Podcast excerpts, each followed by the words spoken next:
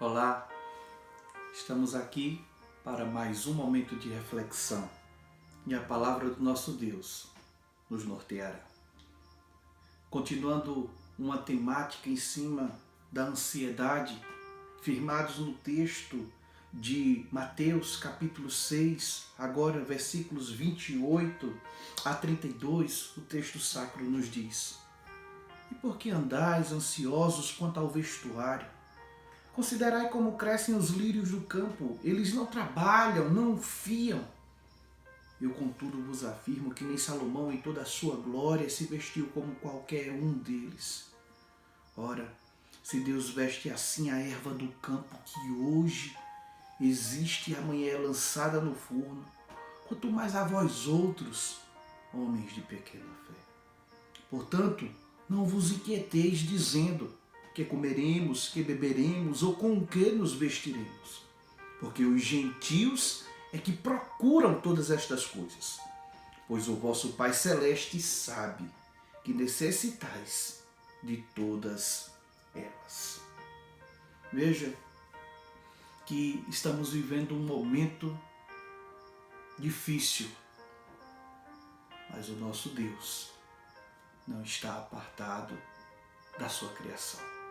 Ele não deu corda neste mundo e se apartou.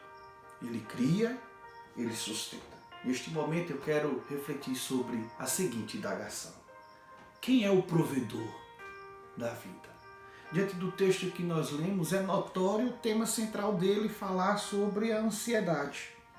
A ansiedade é um tema recorrente, pelo menos essa expressão é recorrente nas Escrituras Sagradas. Ela aparece pelo menos 20 vezes Quero mencionar uma aparição que em Lucas capítulo 10, versículo 41, onde fala a respeito de Marta e a sua busca desenfreada, insensata, pois ela procurou simplesmente os cuidados corriqueiros da vida em vez de estar aos pés do Senhor Jesus. Mas observemos também a solução de Paulo a esse mal que afeta a qualquer um que busca resolver na sua própria força e não na dependência de Deus.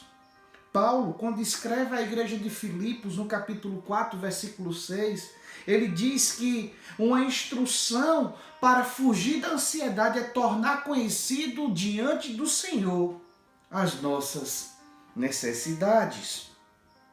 Quando nós observamos o texto que nós estamos refletindo de Mateus capítulo 6, versículos de 28 a 32, nós podemos perceber que em nosso momento anterior, Deus sustenta tudo quanto ele criou.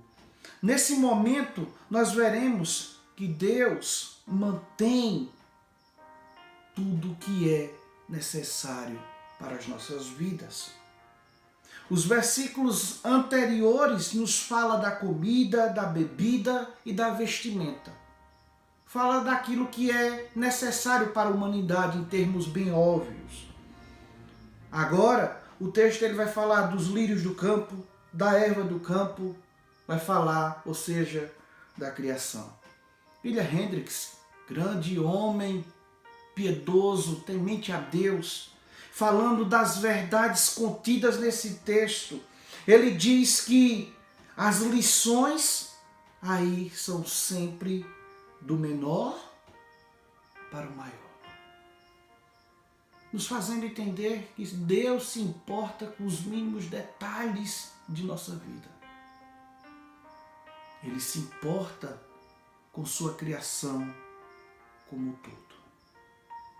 Ele sabe o que se passa em nossos corações. Mas seguindo o conselho de Paulo, tornemos conhecidos diante do Senhor as nossas necessidades. Clamemos a Ele, pois Ele certamente proverá o que é necessário para as nossas vidas. Veja que o texto faz alguns paralelos entre ímpio e justo. O ímpio é aquele que tenta resolver fora ou a parte de Deus as suas necessidades. O justo é aquele que reflete a verdade de Deus, reflete o querer de Deus diante das circunstâncias adversas, seja na bonança ou na escassez. Ele entende que somente em Deus há a provisão. Por mais que haja o ímpeto humano, o esforço humano, ele sabe que a provisão vem do Senhor. Veja que não é errado nos preocuparmos com aquilo que necessitamos. Mas se essa preocupação é proveniente de um coração ansioso, certamente ele está invertendo as coisas. Quando tentamos nos, nos apartar da presença de Deus, certamente não encontraremos êxito algum. Veja que aqueles que se apartam da presença de Deus, ainda nessa comparação entre ímpios e justos, eles têm objetivos errados. O ímpio ele está firmado naquilo que é meramente terreno. O justo percebe que a sua vida não está simplesmente firmada naquilo que é visível mas naquilo que é eterno. Quando nós falamos ainda sobre preocupações, o Isbe, ele nos diz algo muito interessante, esse pastor. E ele fala: a preocupação com as coisas materiais nos faz viver como pagãos. Quando colocamos a vontade e a justiça de Deus em primeiro plano em nossa vida, Ele cuida de todo o resto. O que tem assolado o seu coração? Onde você está buscando provisão? Como podemos aplicar isso para as nossas vidas? Quem é o provedor da nossa vida?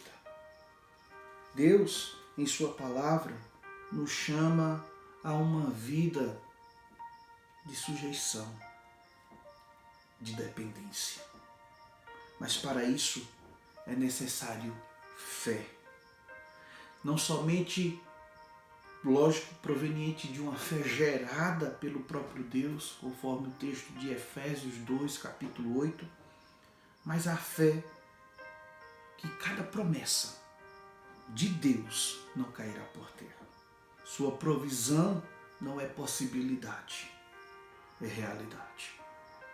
Estamos chegando ao final desse breve momento de reflexão. E eu lhe pergunto novamente: quem é o provedor de sua vida?